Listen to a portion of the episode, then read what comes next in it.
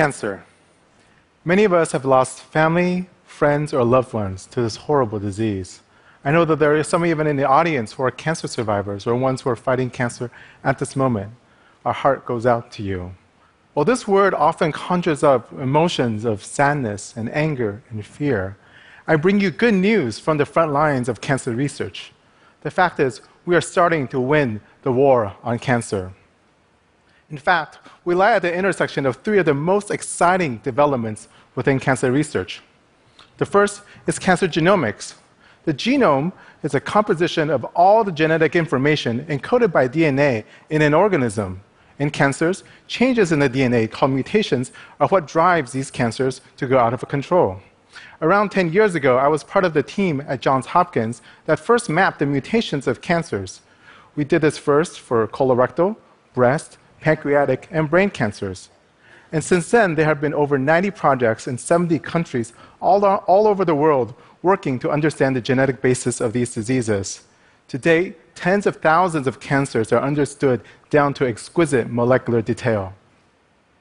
The second revolution is precision medicine, also known as personalized medicine. Instead of one size fits all methods to be able to treat cancers, there's a whole new class of drugs that are able to target cancers based on its unique genetic profile. To date, there are a host of these tailor made drugs called targeted therapies available to physicians, even today, to be able to personalize their therapy for their patients, and many others are in development.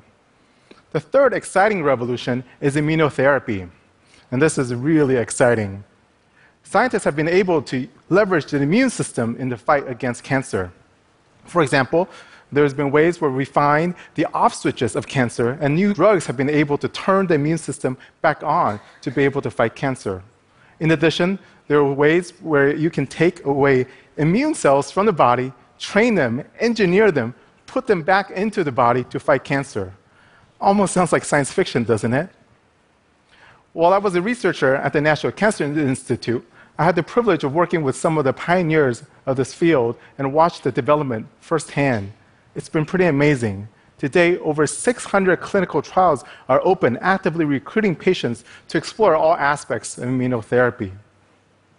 While these three exciting revolutions are ongoing, unfortunately, this is only the beginning, and there are still many, many challenges.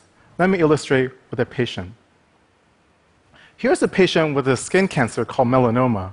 It's horrible. The cancer has gone everywhere.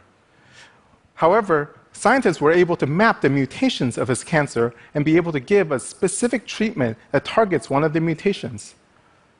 And the result is almost miraculous. Almost tumor seems to melt away. Unfortunately, this is not the end of the story. A few months later, this picture is taken. The tumor has come back. The question is why? The answer is tumor heterogeneity. Let me explain. Even in a cancer as small as one centimeter in diameter, harbors over 100 million different cells. While genetically similar, there are small differences in these different cancers that make them differently prone to different drugs. So even if you have a drug that's highly effective, that kills almost all the cells, there is a chance that there's a small population that's resistant to the drug. So, this ultimately is the population that comes back and takes over the patient. So, then the question is what do we do with this information? Well, the key then is to apply all these exciting advancements in cancer therapy earlier, as soon as we can, before these resistance clones emerge. The key to cancer and curing cancer is early detection. And we intuitively know this finding cancer early results in better outcomes. And, and the numbers show this as well. For example, in ovarian cancer, if you detect cancer in stage four, only 17% of the women survive at five years. However, if you're able to detect this cancer as early as stage one, over 92% of women will survive. But the sad fact is, only 15% of women are detected in stage one, whereas the vast majority, 17% of women, are detected in stages three and four. We desperately need better detection me- mechanisms for cancers. The current best ways to screen cancer fall in one of three categories. First is medical procedures, which is like colonoscopy for colon cancer. Second is protein biomarkers like PSA for prostate cancer. Or third, imaging techniques such as mammography for breast cancer. Medical procedures are the gold standard. However, they are highly invasive and requires a large infrastructure to implement. Protein markers, while effective in some populations, are not very specific in some circumstances, resulting in high numbers of false positives, which then results in unnecessary workups and unnecessary procedures. Imaging methods, while useful in some populations, exposes patients to harmful radiation. In addition, it is not applicable to all patients. For example, mammography has problems in women with dense breasts. So, what we need is a method that is non invasive, that is light in infrastructure, that is highly specific, that, that also does not have false positives, does not use any radiation, and is applicable to large populations. Even more importantly, we need a method to be able to detect cancers before it's 100 million cells in size. Does such a technology exist? Well, I wouldn't be up here giving a talk if it doesn't. I'm excited to tell you about this latest technology we've developed. Central to our technology is a simple blood test. The blood circulatory system, while, while seemingly mundane, is essential for you to survive, providing oxygen and nutrients to your cells and removing waste and carbon dioxide. Here's a key biological insight Cancer cells grow and die faster than normal cells, and when they die, DNA is shed into the blood system. Since we know the signatures of these cancer cells from all the different cancer genome sequencing projects, we can look for those signals in the blood to be able to detect these cancers early.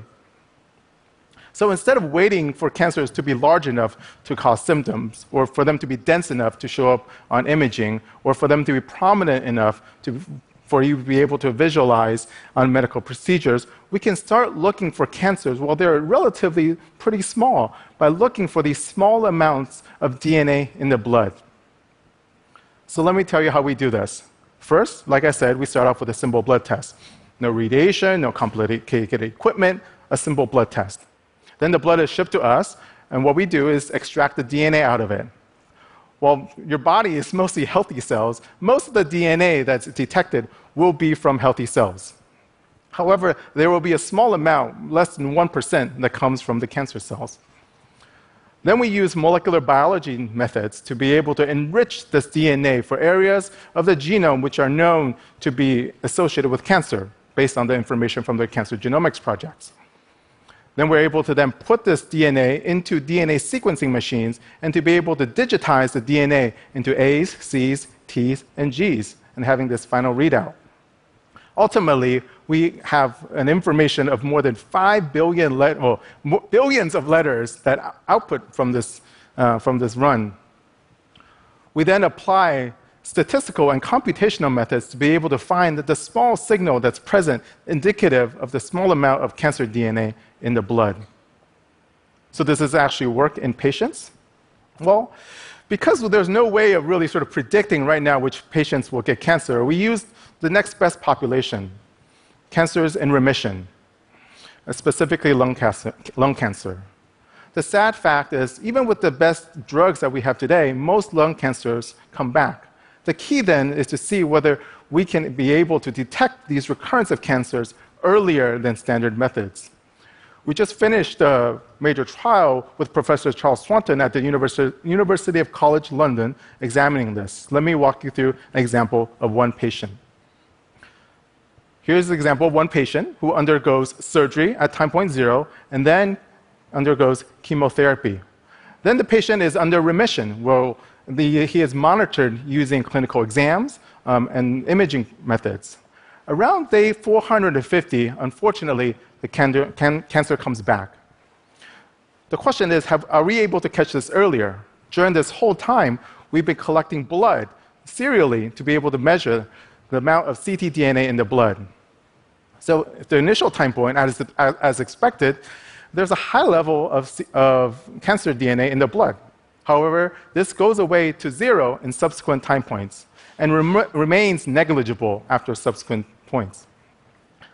However, around day 340, we see the rise of cancer DNA in the blood.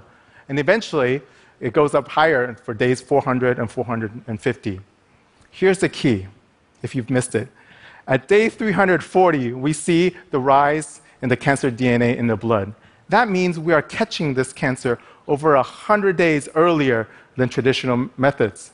This is 100 days earlier where you can give therapies, 100 days earlier where you can do surgical in- interventions, or even 100 days less for the cancer to grow, or 100 days less for resistance to occur. For some patients, this 100 days means the matter of life and death. We're really excited about this information. So, because of this excitement, we've done additional studies now in, in other cancers, um, including breast cancer, lung cancer, and ovarian cancer. And I can't wait till, to see how much earlier we can find these cancers. Ultimately, I have a dream a dream of two vials of blood. That in the future, as part of all of our standard physical exams, we'll have two vials of blood drawn. And from these two vials of blood, we will be able to compare the DNA from all known signatures of cancer, and hopefully then detecting cancers months to even years earlier. Even with the therapies that we have currently, this could mean that millions of lives could be saved. And if you add on to that recent advancements in immunotherapy and targeted therapies, the end of cancer is in sight. The next time when you hear the word cancer, I want you to add to the emotions hope. Hold on. Cancer researchers all around the world are working feverishly to beat this disease, and tremendous progress is being made. This is the beginning of the end. We will win the war on cancer. And to me, this is amazing news. Thank you.